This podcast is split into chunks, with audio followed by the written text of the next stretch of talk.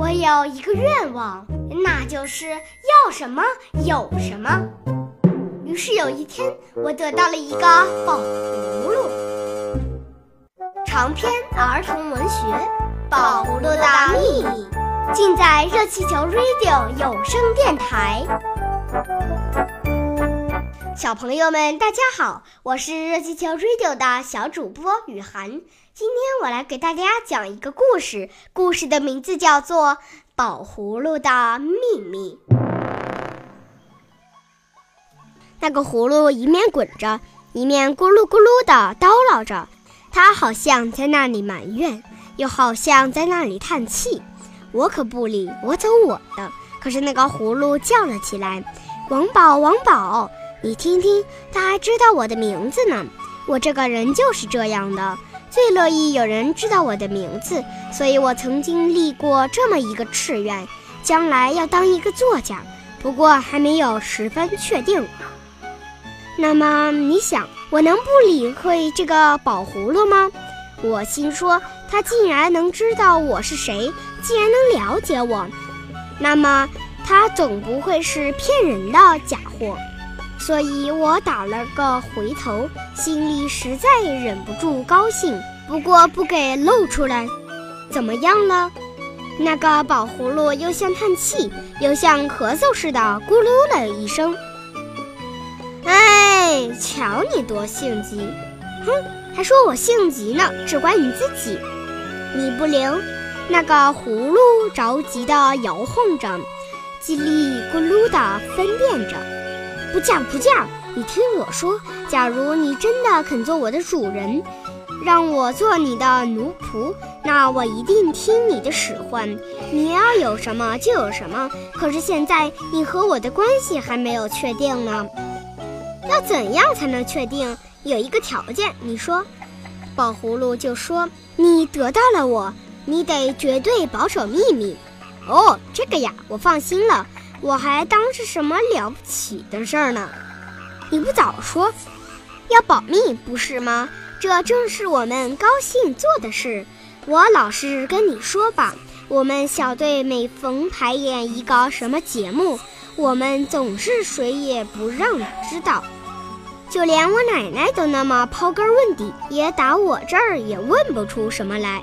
我们一做军事游戏，那嗯。可更得保密，你要知道，那是我们的纪律。不论你是我怎样的好朋友，只要你不是和我一队的，我就绝对不露出你一个字。那一次我当侦察兵，可好玩呢。我接受了班长的命令，我悄悄的。可是宝葫芦打断了我的话：“不行，关于我的事。”就连你那个什么队的人也不能让他们知道，那也行。我想了想，就也同意了。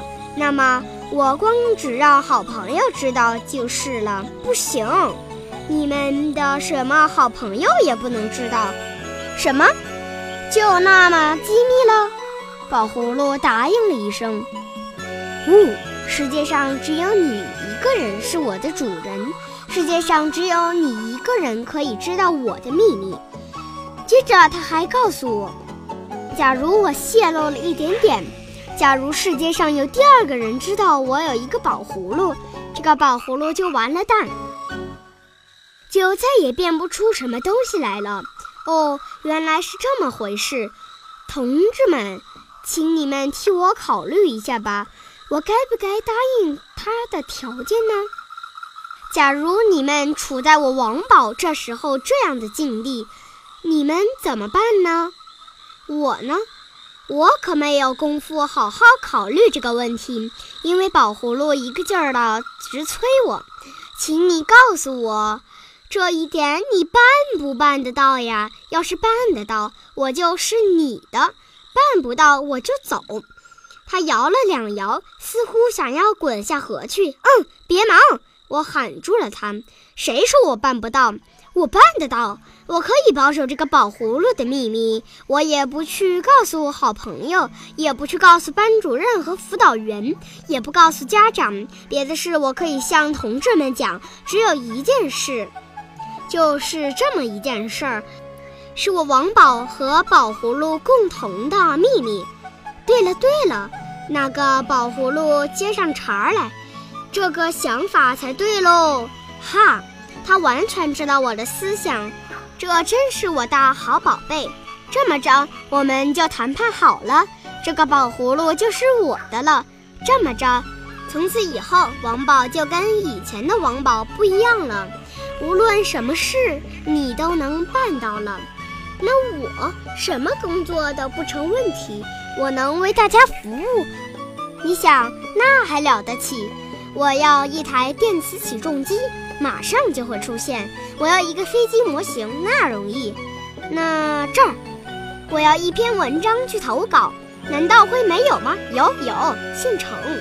谁要是乐意跟我比赛？请他出题目，就是栽树也好，钓鱼也好。可是我忽然听见“啵呲”一声，是我那个小铁桶里发出来的。我赶紧跑去一看，一桶鱼！啊哈，真的来了！桶里的半桶水也涨到了大半桶，各色各样的鱼在那里游着，有的我认得，有的我不认得。有几条小鲫鱼活泼极了。穿梭似的往这里一钻，往那里一钻，鲤鱼可一本正经，好像在那里散步，对谁也不大理会。最叫我高兴的是，还有一批很名贵的金鱼，有两条身上铺满了一点点白的，好像镶上了珍珠；还有两条眼睛上长两个大红绣球，一面游一面飘动。我再仔细一瞧，才发现还有几条黑金鱼透着金光，尾巴特别大，一举一动都像跳舞似的，很有节奏。那个葫芦，那真的是一个倒地的宝葫芦，也舞蹈似的晃动了两下。这么着行不行，王宝？那还不行，好极了！我的话还没有说完，忽然咕噜咕噜一声，宝葫芦跳到了我的手上。还像不倒翁那么摇了几摇，似乎是对我点头。我从此以后就属于你了，我立誓要为你谋利益，处处替你打算。请你相信我，我什么事都能合你的意。我是你的忠仆，你可以靠我得到你的幸福。你是我的主人，我可以靠你发挥我的作用。咱俩是分不开的，不是吗？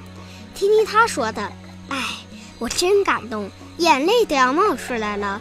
我亲亲热热地抓住这个宝葫芦，想把它装到兜里，可是忽然咕噜一滑，不见了。我大吃一惊，又哪儿去了？正在这当，我兜里发出了青蛙的叫声，咯咕噜，咯咕噜，在这儿，在这儿，怎么回事呀，我的宝贝？我这才透过一口气来，我呀不用你吩咐，自动就装进来了。哈，这可好了，这可好了，我在地下打了一个滚儿，多快活呀！又打了一个滚儿，我真恨不得跑去告诉奶奶，告诉爸爸妈妈，说我得到了幸福，什么事都有了办法。我也真恨不得跑去告诉我的同学们，告诉我们的辅导员和班主任。说我将来要干什么就可以干什么，准有成就，不是当英雄就是当模范，这可一点儿也不夸大，也不是吹牛，我有百分之百的把握。可是我不能对任何人泄露一个字，我得保密。